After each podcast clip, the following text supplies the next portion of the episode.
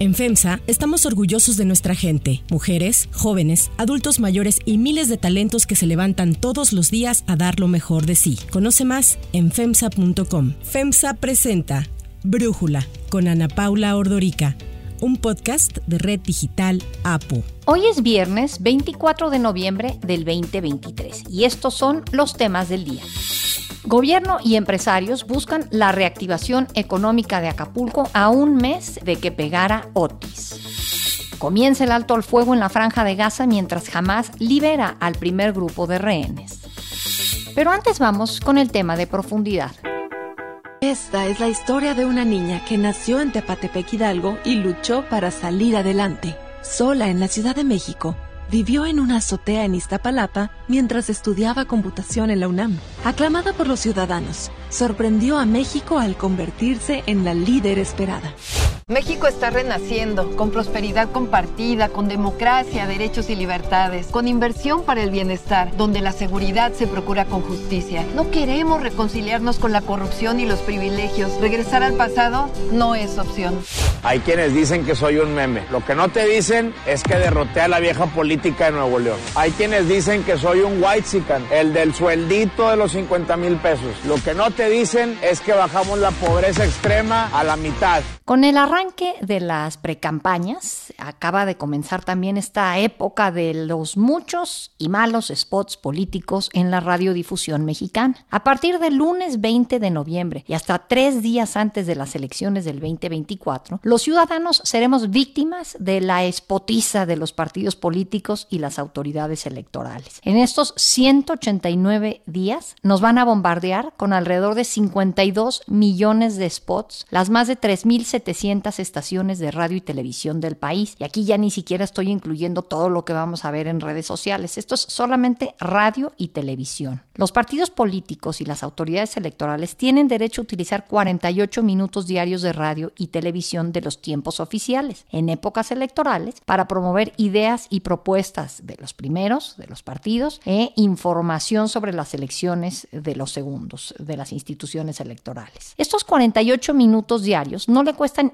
ni un centavo a los partidos políticos ni a las autoridades electorales. Son completamente gratis. Así que el dineral que ya se les da a los partidos políticos como prerrogativas, hay que sumarle este beneficio de no tener que pagar ni un centavo para que sus spots sean transmitidos en radio y televisión. Esto de los tiempos oficiales es una herencia que viene desde la presidencia de Gustavo Díaz Ordaz, cuando al enojarse por la cobertura de los medios de comunicación del movimiento estudiantil del 68, se impusieron como un castigo a la industria, una especie de impuesto o tributación adicional. La historia de entonces a la fecha es bastante larga, pero vamos a centrarnos a lo que ocurrió en la campaña electoral del 2006. Ahí salieron al aire los famosos spots de López Obrador es un peligro para México, pagados, entre otros, por el Consejo Coordinador Empresarial. Y el candidato perdedor de esa elección del 2006, Andrés Manuel López Obrador, se enojó. López Obrador acepta la barbarie y que se rompa la ley.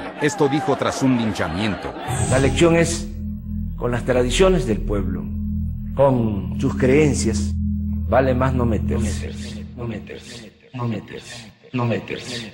López Obrador es un peligro para México. Culpó de su derrota a los medios de comunicación y al modelo electoral, y esto propició la reforma electoral del 2007. Siempre he sostenido y hay pruebas suficientes de que hubo un fraude electoral en el 2006 muy lamentable lo que pasó, dañó mucho el fraude, como todos los fraudes que han habido, dañó mucho, porque se hubiese evitado mucho sufrimiento. Además de cambiar de forma anticipada a los consejeros electorales del entonces IFE, inauguró una prohibición, y es que los partidos políticos ni los agentes económicos, nadie puede comprar tiempo aire durante los procesos electorales para hablar de estos temas. A partir de entonces, 48 minutos de los tiempos oficiales se pusieron a disposición de los partidos políticos y de la autoridad electoral para que la radio y la televisión mexicana tuvieran que transmitir de forma gratuita los mensajes de candidatos y partidos políticos. Ningún país en el mundo le cobra tanto a la radiodifusión por el uso del espectro, es decir, del aire por el que transmiten sus frecuencias, y ningún país le regala este tiempo aire a sus políticos para que saquen la cantidad de spots a los que estamos siendo bombardeados desde el lunes pasado. Como lo que no nos cuesta es usualmente poco valorado, los partidos políticos suelen hacer muy mal uso de estos tiempos oficiales. No nos dicen realmente nada interesante ni novedoso sobre sus propuestas.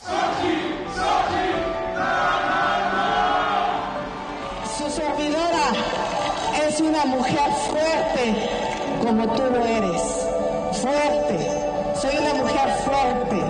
Soy una mujer entrona, pero sobre todo soy una mujer con un enorme corazón. A partir de esa reforma del 2007 quedó prohibido que los spots en contra de partidos o candidatos tuvieran aspectos denigrantes. Esto significó cerrarle la puerta a las campañas negras. Así que si un candidato tiene uno o varios cadáveres en su closet, bueno, pues está prohibido que sus contrincantes los hagan saber al público en general a través de los spots políticos. Ahora, a ello hay que sumarle, por ejemplo, que en este periodo de precampañas que concluye en enero, los spots están dirigidos solamente a militantes y simpatizantes de los partidos, pero pues la verdad es que los tenemos que escuchar todos, ni modo que vayamos en el coche y tengamos que taparnos los oídos o si está la televisión prendida taparnos los ojos cuando salga un spot de un partido con el cual no simpatizamos. Este es un poco el contexto de la spotiza política a partir de las campañas presidenciales federales y también de las campañas locales.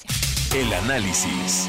Para entender un poco más este tema, le agradezco a Said Hernández Quintana, consultor asociado en Integralia, especialista en estudios electorales, platicar con nosotros. Said, quería ver si nos podías complementar un poco esta información de los tiempos oficiales, el hecho de que funcionen como funcionan actualmente, ¿de dónde viene? Hola, Ana Paula. Bueno, el tema de las precandidaturas, diríamos que es una etapa en la que los partidos, como ya bien indicabas, se realiza una serie de acciones para elegir a los candidatos, a sus candidatos en sus diferentes plataformas. El problema es que hay una serie de determinaciones legales que ahorita nos ponen en una situación, vamos a llamarle rebasadas. Es decir, son procesos internos para elegir candidatos, pero ya tenemos candidatos. Entonces, ahorita estamos en una circunstancia de simulación que desgraciadamente la ley así está establecida. El proceso electoral se adelantó ya varios meses y el problema es que ahorita pues nos vamos a enfrentar por lo menos 57 millones de spots en radio y televisión que vamos a estar escuchando todos los ciudadanos de aquí hasta que concluya el proceso electoral. ¿Cuál fue el parteaguas en las que nos ponen esta condición?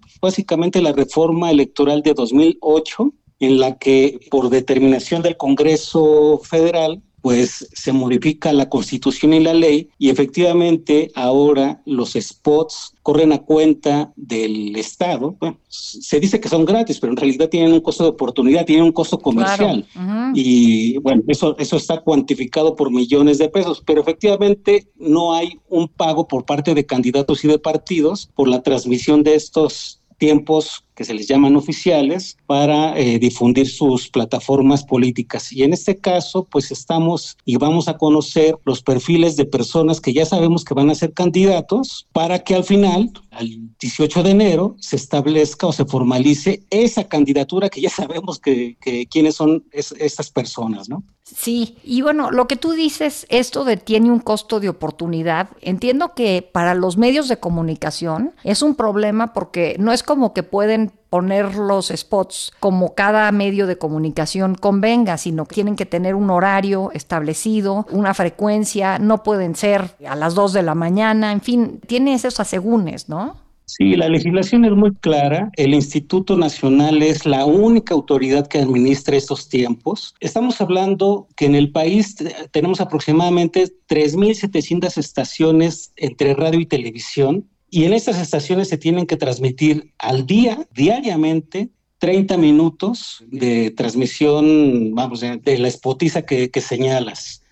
Entonces, la legislación es muy clara en cuanto a los términos y los horarios. Y básicamente el horario de transmisión efectivamente no es a las 2 de la mañana. La ley dice que es de las 6 de la mañana a las 11 de la noche. Fuera de ese horario ya la transmisión ya no tiene que ser... Eh, establecida. Entonces, pues sin duda los ciudadanos nos enfrentamos obligadamente a escuchar esos spots porque son los horarios pues donde vamos a llamarle horarios hábiles, ¿no? Así es. Y esta parte de quitar el tema de no denigrar a otro contrincante, digamos, ¿lo sientes útil? A mí no me gusta y por eso lo, lo comenté como lo comenté, pero quizás hay otro punto de vista y dicen, no, pues así se mantiene la integridad en la política o yo qué sé, ¿no?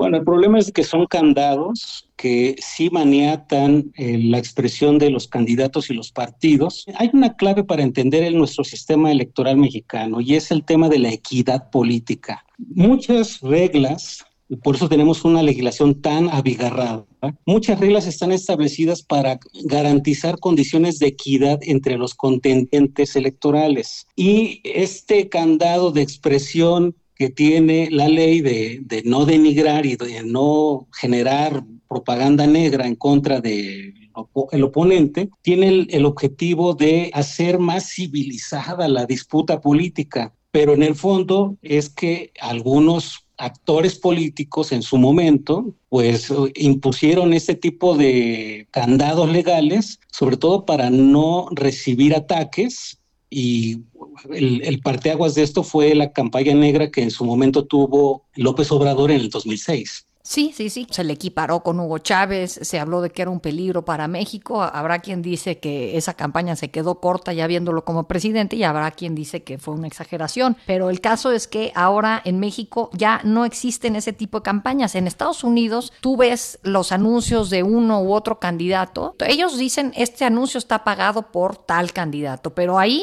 se dan con todo, pues tratar de ahora sí que sacar lo negativo de los otros candidatos y que el elector tenga más información.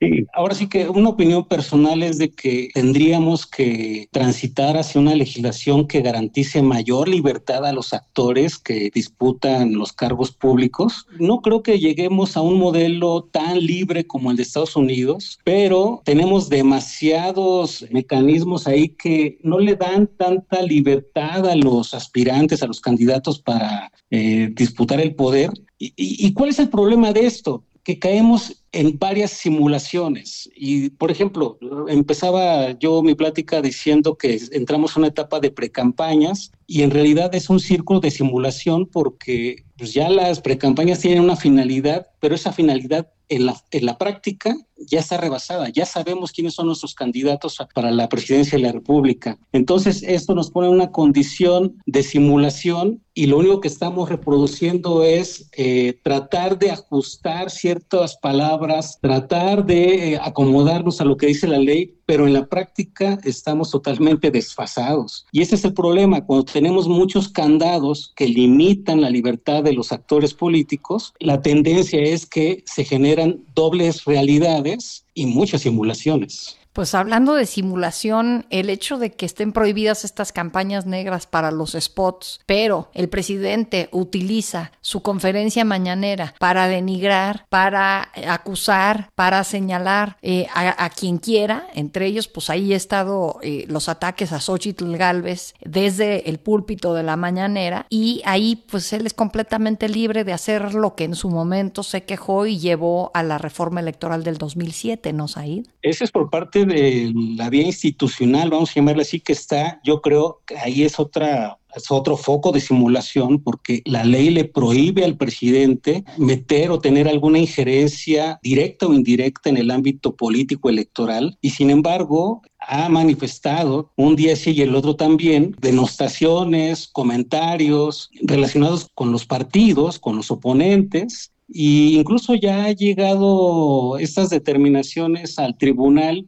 pero al final de cuentas, pues no hay forma de sancionar al presidente. Ahora, no olvidemos que también tenemos otro ámbito fuera del ámbito institucional que es el de las redes sociales y ese es otro tema que está un poco fuera del alcance legal, no es que no esté regulado, diríamos que hay más dificultad para fiscalizar y controlar la, dinámica de las redes, pero también ese es otro ámbito que sí repercute en pues, la denigración de los candidatos si alguien quisiera impulsar una política o una campaña negra en contra de alguien. ¿no? Totalmente, Said Hernández Quintana, muchísimas gracias por darnos este análisis y platicar con nosotros. Muchas gracias a ustedes.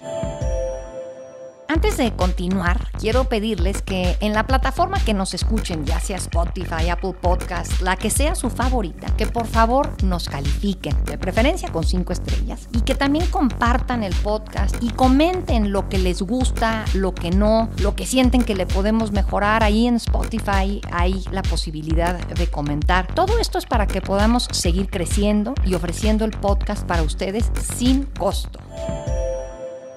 Hay otras noticias para tomar en cuenta. 1. Acapulco. Mañana se cumple un mes de que el huracán Otis categoría 5 impactó Guerrero, dejando el puerto de Acapulco y Coyuca de Benítez como los puntos más afectados. Según el último informe de la Fiscalía General de Guerrero, el saldo de Otis es de 50 personas muertas y 30 desaparecidas. Eso dijo la gobernadora del estado, Evelyn Salgado. Como prioridad estamos atendiendo a todas las familias de las víctimas de este huracán que lamentablemente cobró la vida, según las cifras oficiales de la Fiscalía General del Estado, de 50 personas. Nos hemos reunido con familiares, hemos ofrecido, por supuesto, todo el respaldo, todo el apoyo de todas las autoridades con acompañamiento psicológico, jurídico, administrativo, apoyos funerarios, todo lo que se nos ha solicitado. Ayer el presidente Andrés Manuel López Obrador hizo su conferencia mañanera desde Acapulco para presentar un nuevo informe sobre la respuesta de su gobierno a la emergencia provocada por Otis en medio de las críticas por lo lento y la falta de apoyos a los damnificados por el huracán. El presidente volvió a decir que no va a haber límite en el presupuesto de ayuda para Acapulco y Coyuca de Benítez, aunque ya sabemos que cuando hubo la oportunidad de fijar un monto específico para esta reestructura de Guerrero, no se hizo y eso fue durante el presupuesto de egresos de la federación. Pero bueno, el presidente insiste en que no va a haber límite y aprovechó para plantear un sistema de autoconstrucción, quién sabe qué se, qué se puede entender por eso, pero él dice que eso va a ayudar a rehabilitar a las más de 250 mil viviendas afectadas. Más de 250 mil viviendas que necesitamos rehabilitar. Y eso no lo podríamos hacer solos desde el gobierno o con las empresas constructoras. La reconstrucción de 2.500 viviendas se tiene que hacer con la participación de todos, con un sistema de autoconstrucción que no es cosa del otro mundo, porque todas las viviendas de México, la mayoría de las viviendas de México, de nuestros hogares, los han hecho los integrantes de las familias. Como parte del informe presentado, los hoteleros dijeron que tienen confianza en que se logre alcanzar una recuperación del 20% en el hospedaje disponible para diciembre próximo en Acapulco. El presidente de Grupo Mundo Imperial, Antonio Hernández, quien habló a nombre de todos los hoteleros, confió en la recuperación del sector al señalar que hay más de 30 congresos y convenciones comprometidos para el puerto en el 2024, incluyendo eventos como la convención bancaria, el abierto mexicano de tenis y el tianguis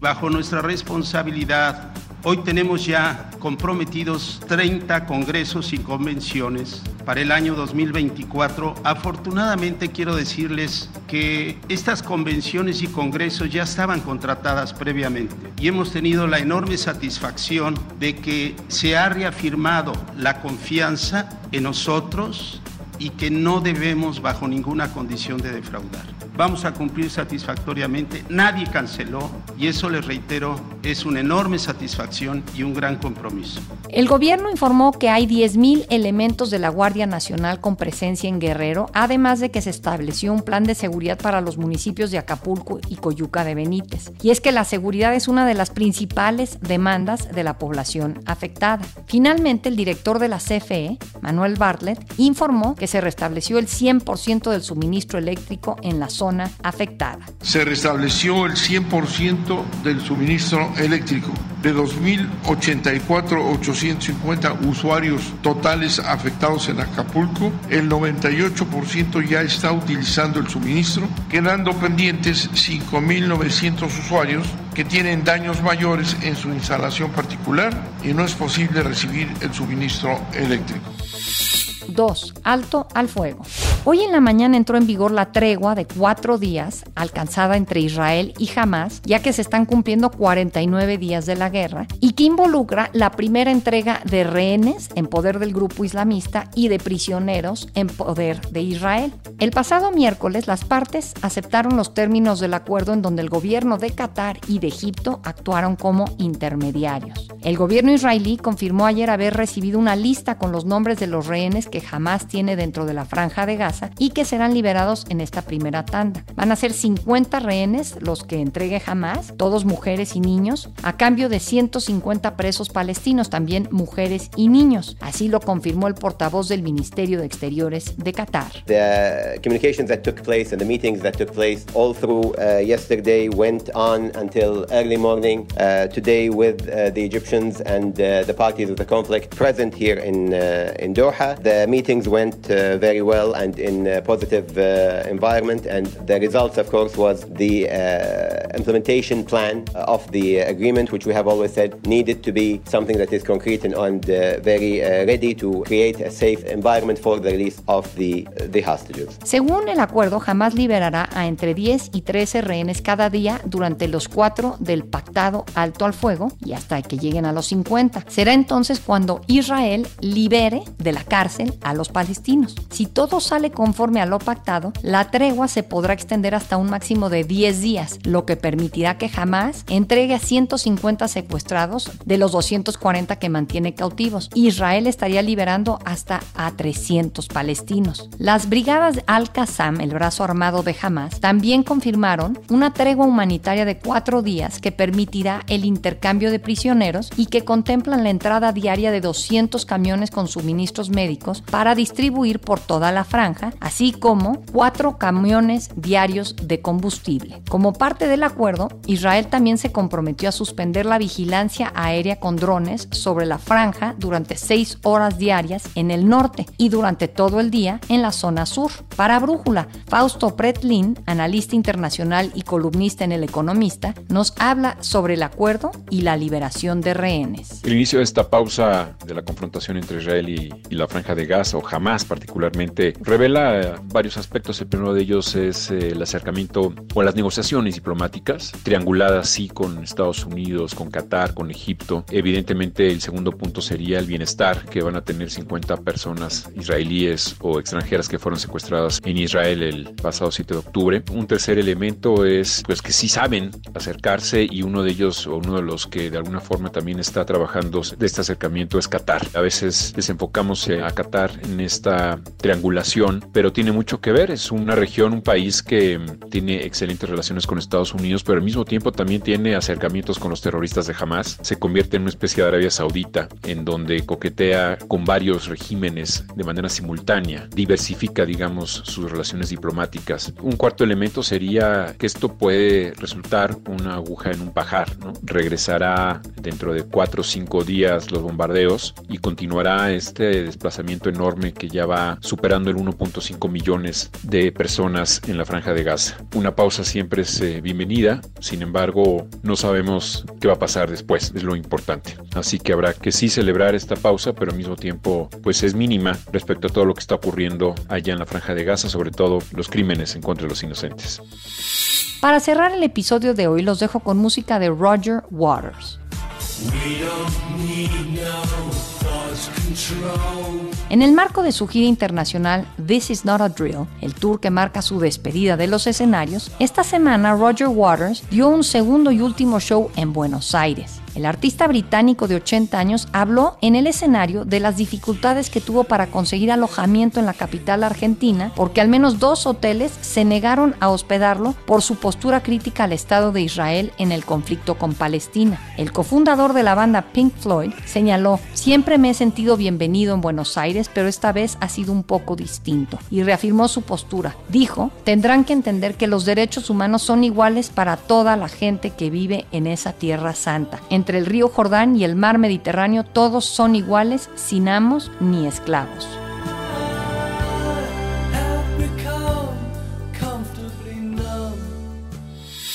Yo soy Ana Paula Ordorica. Brújula es una producción de Red Digital APO. En la redacción, Ariadna Villalobos. En la coordinación y redacción, Christopher Chimal. Y en la edición, Cristian Soriano. Los esperamos el lunes con la información más importante del día. Pasen por lo pronto un muy buen fin de semana. Oxo, Farmacias ISA, Cruz Verde, Oxo Gas, Coca-Cola FEMSA, Invera, Torrey y PTM son algunas de las muchas empresas que crean más de 245 mil empleos tan solo en México generan valor como parte de FEMSA. FEMSA presentó Brújula con Ana Paula Ordorica, un podcast de Red Digital APO.